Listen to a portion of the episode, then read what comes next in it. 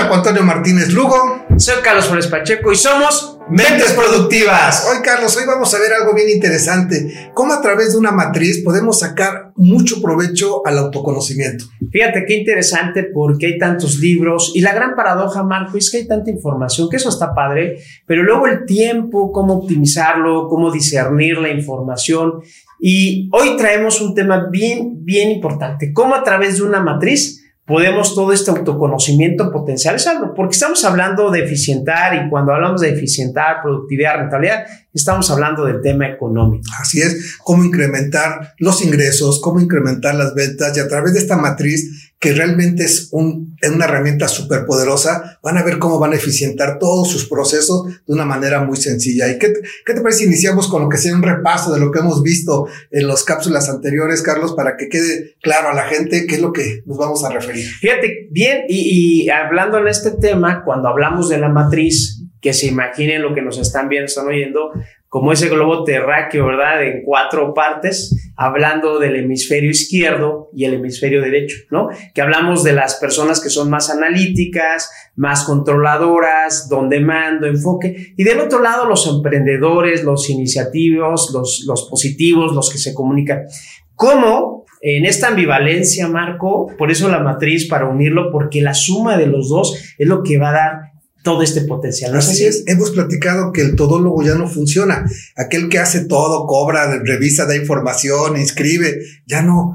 ¿Por qué? Porque el tiempo lo va a rebasar. Lo que tenemos que hacer es cómo repartir las tareas, las funciones a través de las características de cada una de las personas y de esa manera eficientar y que cada quien haga lo que sabe hacer para que de esa manera todos sumen y crezcamos. Marco, muy bien, entonces vamos a entender, ya vimos esta primera parte, vamos a ver entonces algunos pasos que necesitamos tener y comprender, Marco, para ser proactivos. Hay mucha gente que, que se queda gélida, se queda inactiva por muchas cosas requerimos ser proactivos, Marco, y tener una serie de pasos, ¿no es así? Así es que, Carlos, cuando inició la pandemia, ya hace un año, mucha gente inició con la incertidumbre, ¿qué va a pasar? Y en ese lapso de incertidumbre estábamos como que en stand-by, viendo qué sucedía, y empezaron a pasar los días. El problema es que muchos siguen todavía en esa incertidumbre y parados, cosa que no debe de ser. Tenemos que empezar a avanzar. Digo, los que no se han dado cuenta, señores, no vamos a regresar ya al pasado. Tenemos que ajustarnos y adaptarnos. La incertidumbre ya, ya quedó atrás, ya sabemos la realidad y hay que empezar a tomar acciones. Marco, entonces eh, existe, ahí yace en el espacio, no la vamos a quitar. Sin embargo, debemos de discernir, tener ese entendimiento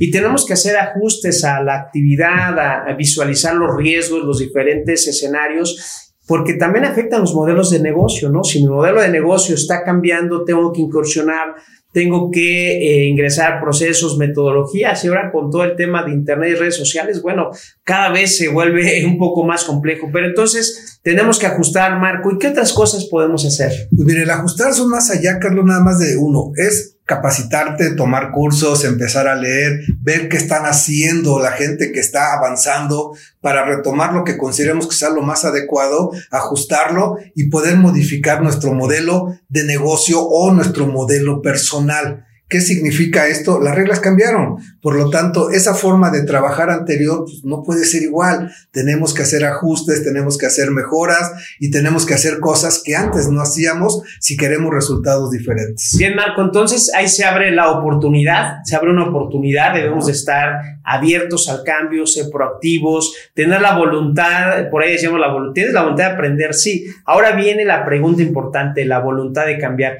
Y para ello, Marco, hay algunos... Eh, pasos, si nos están escuchando viendo a lo mejor, oye, a ver, tengo algunas ideas ahí como Matrix, ¿no? O, o Misión Imposible y no sé cómo hacerlo.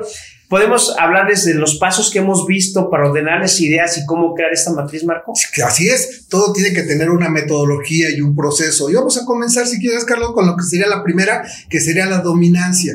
Primero tienes que encontrar lo que decía Carlos, soy izquierdo o soy derecho, o sea, tengo características de alegría, entusiasmo, eh, positivismo o frío, calculador, analítico, con hechos. Esta es la parte número uno, conocer tu esencia para de esa manera seguir avanzando. Muy bien. Eh, el otro elemento, la, en la etapa 2, estamos hablando de los talentos, tanto dominantes, la importancia de conocerlos, y los subsecuentes o los entrenables o adquiridos, Marco. Y aquí hay algo bien importante. ¿Por qué conocer los talentos innatos que muchos nos han preguntado? Simplemente por la rentabilidad, productividad, vas a cortar las distancias, vas a llegar más rápido, vas a ser mucho más útil y vas a ser mucho más eficiente. Entonces, en este proceso, en etapa 2, los talentos innatos, ¿no, Marco? Así es, y si ya vimos los dos primeros, vendría la tercera, que sería la personalidad.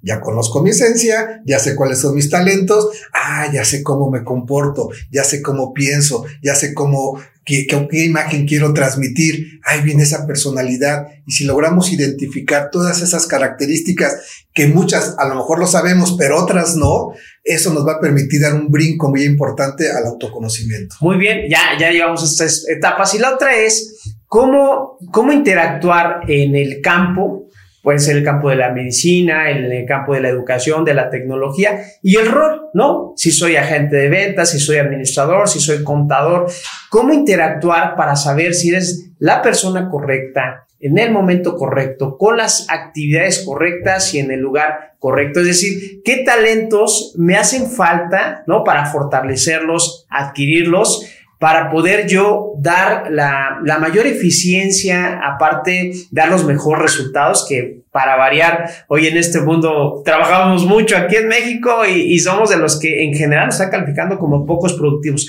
Por eso es importante ahora sí el rol y el campo en el que está, ahí lo vamos a efectuar. No, imagínate Carlos, ya con estos primeros cuatro puntos nos vamos a la última, porque muchos dicen, ¿y por qué no logro dar ese brinco? ¿Qué es lo que me está limitando? Recuerden que en las personalidades, en los talentos, en las dominancias, está el aspecto sano y la distorsión.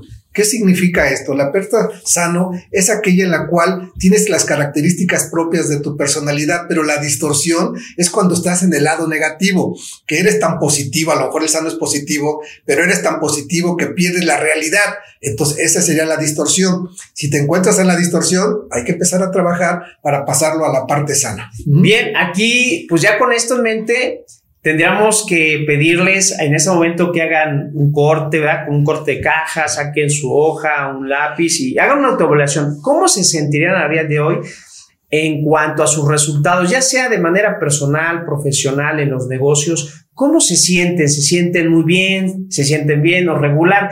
Porque haciendo esta, este, digamos, esta calificación, este checklist ahorita de cómo estoy, podemos enfrentar escenarios, ¿no, Marco? Escenarios que nos vamos a enfrentar, ¿cómo qué tipos de escenarios? Sí, mira, pero bien importante, si me encuentro muy bien, que digo, ah, concuerda todo lo que vimos ahorita con mi profesión, genial, pero si no concuerda, hay escenarios. ¿Cuáles son los escenarios? Primero es el, ¿estás bien ubicado? O sea, coincidió y hubo una igualdad o una integración entre tus talentos innatos con tu profesión, lo estás disfrutando, bien. Ese sería el primer escenario. La otra es, como bien comentábamos, la parte de dominancia contra los talentos. O sea, estoy yo incluyendo, estoy potencializando y por eso el poder de la, del conocimiento para poder ser mucho más eficiente, ¿no? Ese sería un segundo escenario, Marco. Así es, y el tercero sería aquellas personas que no están identificando la diferencia entre talentos innatos y talentos adquiridos. ¿Qué me doy a entender? A lo mejor mi profesión me ha obligado a tener ciertos talentos de disciplina, orden, constancia, excelencia, pero no sea mi esencia. Mi esencia es la alegría, el entusiasmo. Y ahí hay un choque donde, ya no sé cuáles innatos y cuáles son adquiridos. Muy bien, la otra sería la realidad contra la proyección, ¿no? No acepto la realidad. Por ejemplo, a lo mejor estoy en el campo correcto, en el tema de educación, y resulta que a mí me gusta la docencia, pero mi rol es un papel administrativo. Entonces a veces nos negamos, oye, yo soy profesor, pero hay muchas cosas. Entonces la realidad contra la proyección también es un escenario que tenemos que atender. Y, y uno que es delicado, que es aquellas personas que tienen miedo, o sea, hijo, ya, ya, ya, ya, ya me identifiqué, ya sé cómo soy, pero tengo miedo a dar el brinco, tengo miedo a, hacer un cambio, porque así como estoy, estoy bien. Tranquilos, no pasa nada. Y bien, uno último en este es el prodigioso en el escenario. ¿Qué significa? Y lo voy a resumir. Eh, muchos dicen, yo tengo de todo, ya soy, eh, estoy completo, soy parido por Zeus. Tengan mucho cuidado con el síndrome del sapo, Marco, lo que es la soberbia, la arrogancia, la prepotencia y el, orgullo, digamos, del lado negativo, nos pueden limitar a ver la oportunidad de, aprender, de conocer y siempre preguntarnos qué más puedo aprender, qué me hace falta, con esa humildad, con esa conciencia para poder enfrentarnos en esta realidad que, que, todos estamos viviendo y que necesitamos tener ese autoconocimiento y visualizar en esta matriz que estamos viendo, ¿no, Marco? Totalmente de acuerdo, Carlos, y algo importante, tenemos que cambiar, ya no es si quiero, la necesidad nos está obligando a generar un cambio y la razón de esta información que le estamos dando es generar esa conciencia, ubicarte, posicionar, decir, aquí me encuentro en este escenario y, y después decir, ahora qué sigue.